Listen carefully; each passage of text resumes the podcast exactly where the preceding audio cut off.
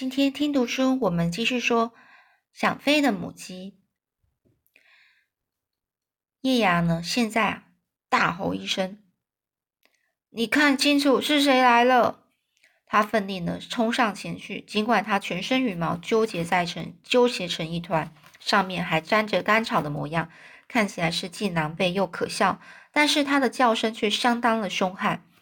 黄鼠狼听到声音从芦苇丛中突然站起身来，因为他也很清楚，如果让叶芽继续闹下去，这次的猎捕行动可就要泡汤了。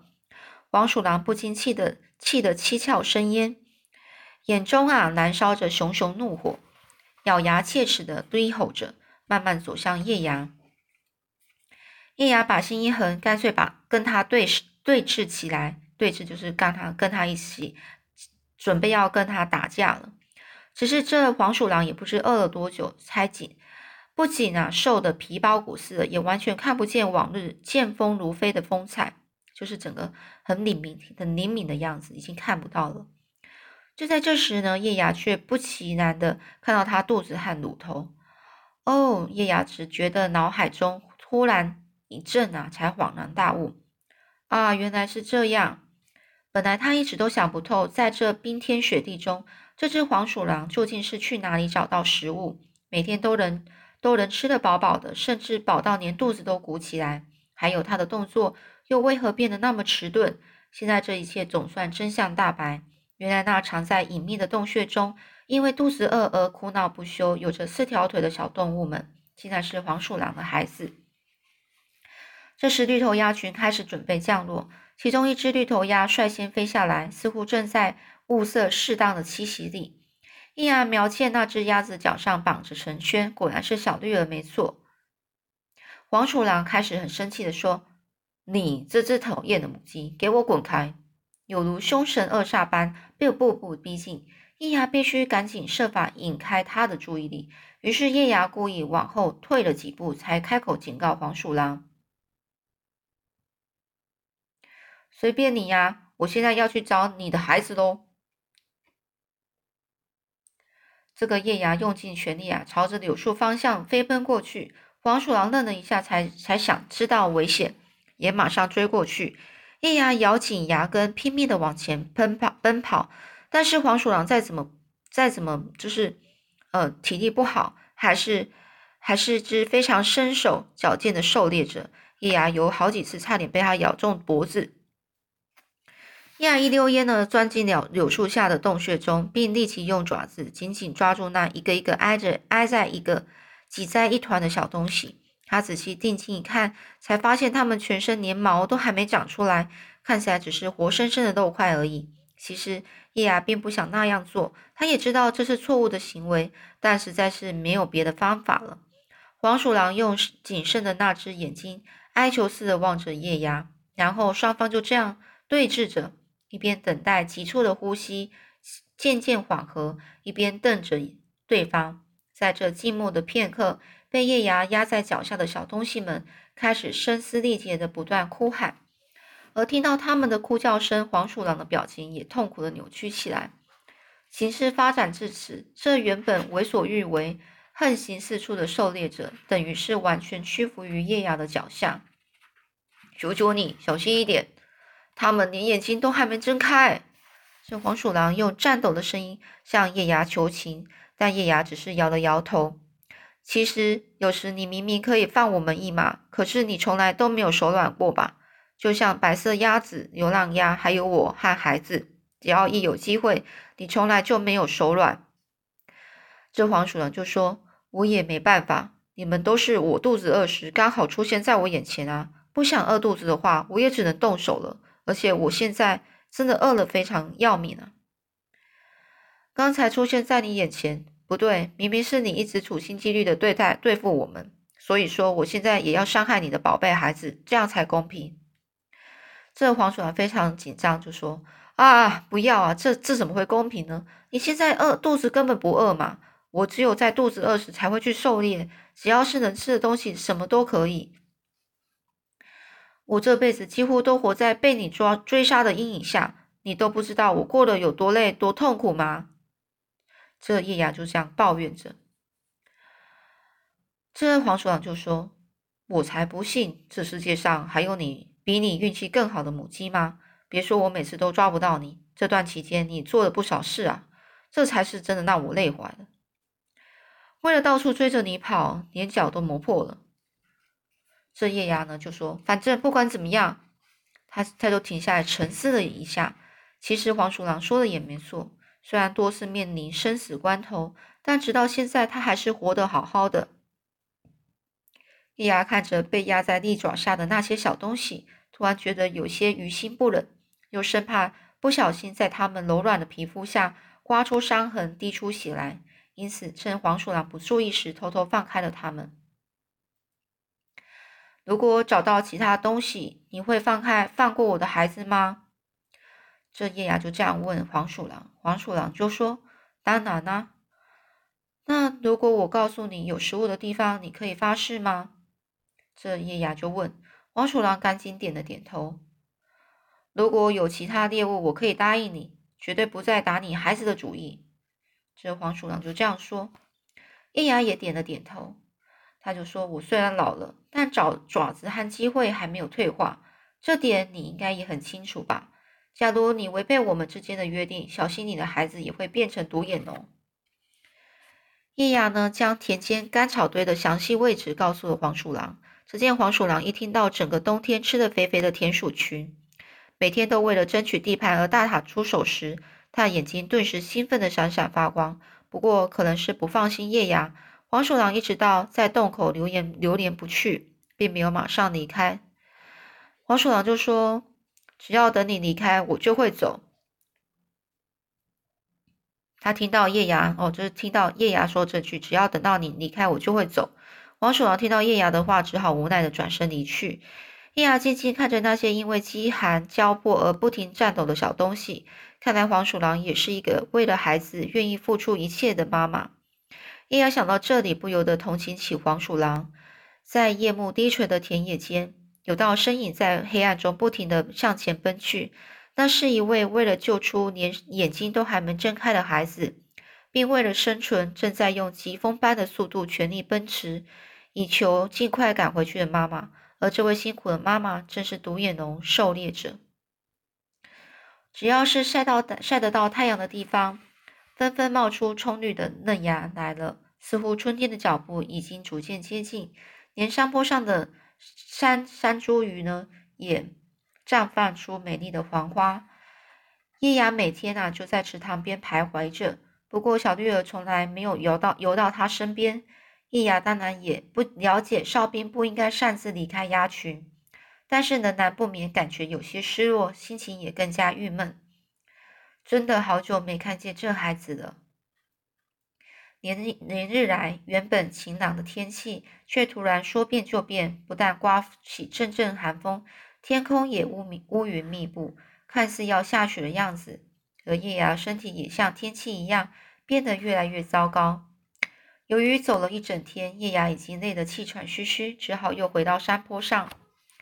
其实啊，最近这段期间，叶芽一直都待在石洞中。因为至少在这里，他还能够远远看到小绿儿。再说，他也实在是太老了，只想好好的待在一个地方，安安静静的过日子。因此，就算明知黄鼠狼不时在附近出没，无奈他已经没力气躲藏了。不知道是否年纪大了，想的也比较多呢？如今叶芽每天每次想起黄鼠狼必须带着孩子熬过一整个寒冷的冬天。就不由就不由得同情起黄鼠狼来。叶芽说着：“我实在是走不动了，看来明天无法去池塘了。”叶芽呢，顶着寒风趴在山坡边，默默地看着身上的羽毛不时被风卷起。纵使阵阵刺骨寒风不断迎风吹袭，他也懒得回到石洞中。这时，一股浓浓的疲倦感和睡意涌上来。叶芽勉强眯着眼睛，脚朝下的池塘望过去。最近最近啊，这群绿头鸭只要一到下午，就开始吵吵嚷嚷的忙碌起来。只见所有的鸭子以领头鸭为中心，全都老围绕在它身旁，并纷纷高声鸣叫。那声音听起来比平常平时还要响亮高亢。但是叶芽却始终不知道，这是他们正在着手准备迁徙到寒冷的北方国国度。这寒风啊，吹过山坡，不断在一片干枯的田野间呼啸而过。随着风势逐渐变大，山树上的枯叶被吹得漫天飞舞，芦苇丛中也不停地发出嗖嗖的声响。这时，绿头鸭、绿头鸭群开始挥动翅膀，而饥饿的黄鼠狼也正在池塘边绕来绕去，暗中观察形势，寻找可乘之机。可乘之机就是趁机会哦，然后去吃掉它们的意思，来找这个机会。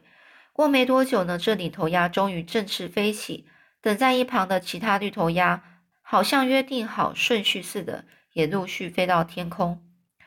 当鸭群在池池塘和山坡上盘旋一圈时，叶芽也刚好抬抬头起来望向它们，却发现其中有一只鸭子突然离开鸭群，朝着山坡低飞过来。叶芽不由自主地站起来，他喊着：“小绿儿，我的孩子！”叶芽尽力张开翅膀，想将小绿儿一把拥入怀中，但是小绿儿却没有降落，只是在他头顶上盘旋一圈后，才飞过来，用翅膀轻轻拍了一下叶芽，就像跟他打招呼似的，叫了一声“妈妈”，随即头也不回的飞走了。接着过没多久，这句话也随风四散而去了。叶芽顶着小绿儿所刮起的气流，呆立在原地。然后过了老半天，他才终于明白，原来刚刚那句话就是最后的道别了。要离开了吗？虽然叶芽早知道会有这么一天，可是他们根本就没能好好说说话，也没有好好道别。只见小绿儿再度回向回飞向空高高空中，并努力挥动翅膀，试图追上已离它有段距离的鸭群。突然之间，叶芽只觉得那些深藏、深埋在心底，本想留待留待适当时机诉说的干千言万语，全都涌上心头。很遗憾的是，却没有一句话来得及说出口。他再也忍不住痛哭失声。小绿儿终于离开我了。这铺天盖地的绿头鸭渐行渐远，吵杂的声音也也机不可闻，就闻就听不到他们的吵杂声音了。随后，鸭群鸭群呢，慢慢的消失在远山跟天际间，好像天空的那一端，另有一个世界吸吸走了他们。四周一下子变得格外寂静，好像所有朝气勃勃的生命全都被遥远的天际吸走了，而留在这里的只剩下一具空荡荡的躯壳。叶芽不禁感到呼吸困难，似乎每呼吸一次，心脏也跟着隐隐作痛。我也想去呀，跟着他们离开这里。叶芽心中的渴望，就像他需要呼吸一样的迫切，因为他实在无法忍受，也非常害怕独自留在这里。不知何时，黄鼠狼已悄悄地站在他面前。不过叶芽并没有那么恐惧，因为比起变成独自一个人，这根本不算什么。他轻声闭上眼睛，低声喃喃自语说。我曾经许下一个愿望，那就是自己孵蛋，并且看到新生命的诞生。最后，我终于实现了愿望。虽然过程十分辛苦，但却觉得很幸福。我之所以能活到现在，就是因为怀有梦想的关系。可是现在，我也好想飞飞看，就像小绿儿一样，翱翔在天空，可以飞到很远的地方，去看一下外面的世界。叶芽呢？这时候用力挥动着翅膀，心里责怪自己：这段期间为什么不勤加练习呢？小绿儿幼年幼时也是慢慢才学会飞行的。啊，我怎么没想到，原来飞行是我另一个愿望？不对，应该是比愿望还要强烈。这是我身体的盼望啊！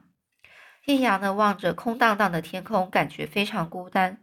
黄鼠狼的眼睛自始至终的盯着叶芽，从来没有离开过。但是叶芽的眼睛却眯着，越来越细，好像要看到天空的尽头一样。这时，天空下起雪来了。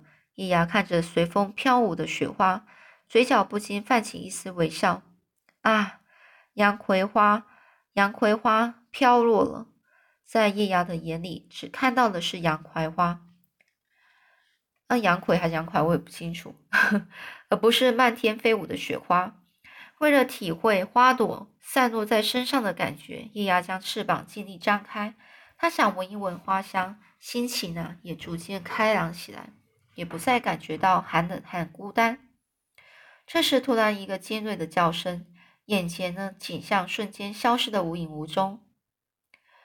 啊！不管是洋槐花，还是那迷人花香，温柔的微风，一下全都不见了，只剩下一只饥肠辘辘的黄鼠狼。站在叶芽面前，叶芽看着黄鼠狼呢，深深凹进去的眼睛。哦，原来是你呀！突然想起那些软绵绵的小东西，当时他只觉得它们柔软的身体，就像自己最后生的蛋一样。那颗因为外壳不够坚硬，被随手扔到院子里的蛋。他还记得当时因为百般不舍，那种绝望又痛彻心扉的感觉啊！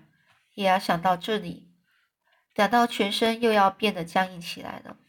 现在他再也无法逃了，既没有逃跑的理由，也没有力气。来抓我吧，然后回去喂你的孩子。叶芽闭上眼睛，随即感觉喉咙一紧。他原以为很痛的，却没想到反而全身感到轻松起来。你咬住我了，终于。叶芽发现眼前呢变得一片漆黑。心想，这种感觉似乎以前也曾经经历过，好像是那次听到白色鸭子惨叫的时候吧。当时也是这样，眼前一黑，接着才慢慢看到红色的光线。没错，现在也开始感觉到眼前是一片红光，眼前变得越来越亮了。第一个映入眼帘的是蓝得耀眼的天空，不仅脑袋变得十分清楚，身体也变得感觉到轻快无比。接下来，叶芽发现自己的身体竟然如羽毛般飘起来了。他连忙对那对又大又美丽的翅膀迎风漂浮在半空中，并朝下望去。果然没错，所有的一切都在叶芽的脚下。他看到正被暴风肆虐的池塘和田野，以及黄鼠狼。只见那黄鼠狼嘴里正叼着一只骨瘦如柴、毫无生气的母鸡。拖着吃力的脚步走在雪地上。好了，我们的故事就到这里了。这个呢，故事呢，就是其实到悲后面就是蛮悲惨的。但是呢，其实其实这个想飞的母鸡这个主角呢，他也因为呢，他已经达到他的他的梦想，他想要的目标，所以他已经已经已没有什么遗憾了。所以呢。这里面呢，这想飞母鸡里面呢，他没有想到三种不同类型的母鸡，一种是被关在铁丝网里，每天只求三餐温饱，生着自己无法孵化的鸡蛋，对未来也毫无任何想法的母鸡；那另外一种是跟公鸡和小鸡一起幸福的住在院子里，却生怕别人来扰乱原有的生活，每天活得战战兢兢的母鸡。而最后一种，就是一种一心只盼望能够亲自孵蛋并抚养小鸡长大，结果终于实现梦想的母鸡。在这些数不清的母鸡当中，唯一拥有梦想的母鸡却只有叶芽，也就是本书的主角。再来，我们看一下，说这个，呃，有一个评论，儿童评论家写的，哦，这这个金瑞婷老师写的。嗯，就就有讲到说，特别讲到说，这些故事情节啊，这里面的故事啊，超越了只求温饱的层次，延伸至延伸到关乎生生与死的问题。但是，这种掠食者与猎物之间的关系，并不能单纯的以不是黑就是白的两分法来做定论。什么叫两分法呢？就是说，我们呢不能够单纯的用对跟错来分。分结论，我们认为呢，猎食者可以生存，因此是好事；而被猎食者会死亡，所以是坏事。而是纠结成更为复杂的课题。例如说，流浪鸭虽然惨遭黄鼠狼的毒手，但是叶芽和小绿儿却因为它的牺牲而生存下来了。